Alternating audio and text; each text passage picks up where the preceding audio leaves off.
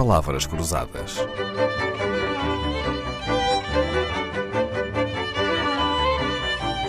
Porque quase tudo é uma questão de semântica. Se há casos em que ficamos com a sensação de que a pessoa quer parecer mais sofisticada, mais erudita, há outros que até nos inspiram o contrário. Professora Maria Regina Rocha já reparou na moda recente de usar o verbo meter em qualquer circunstância? Por exemplo, no outro dia ouvi na televisão um treinador de futebol dizer o nosso clube não mete os jogadores a assinar certos documentos.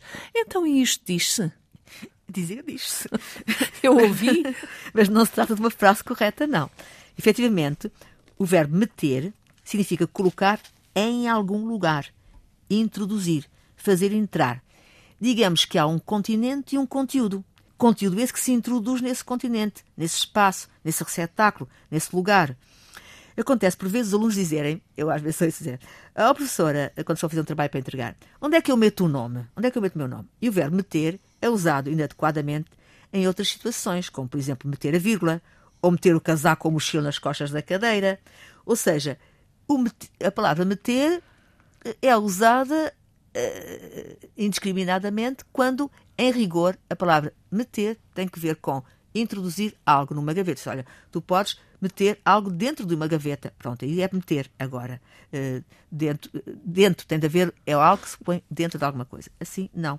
A frase meter os jogadores a assinar não é realmente a mais feliz. E com as redes sociais, sabe o que é que eu também ouço muito, uh, sobretudo pessoas mais novas, dizer mete like, mete um gosto mete ah. um gosto na minha publicação. Olha, aí, aí, ficava muito bem o pôr. Pois é, lá estamos nós outra vez a defender, pôr, a fazer a defesa é, do verbo é, pôr, pôr, não é? é pôr, Bom, escrever, uh, portanto, aliás, eu digo, escreve, escreve o nome, no, no, por exemplo, no, no, que respeita a escrever o nome, é? ou então pôr, uh, introduzir, uh, mas meter, não. E lá estamos nós outra vez a fazer a defesa do verbo a elegância linguística, o registro de línguas estão a ocupar-nos esta semana na Antena 2, na sempre muito apreciada companhia da professora Maria Regina Rocha.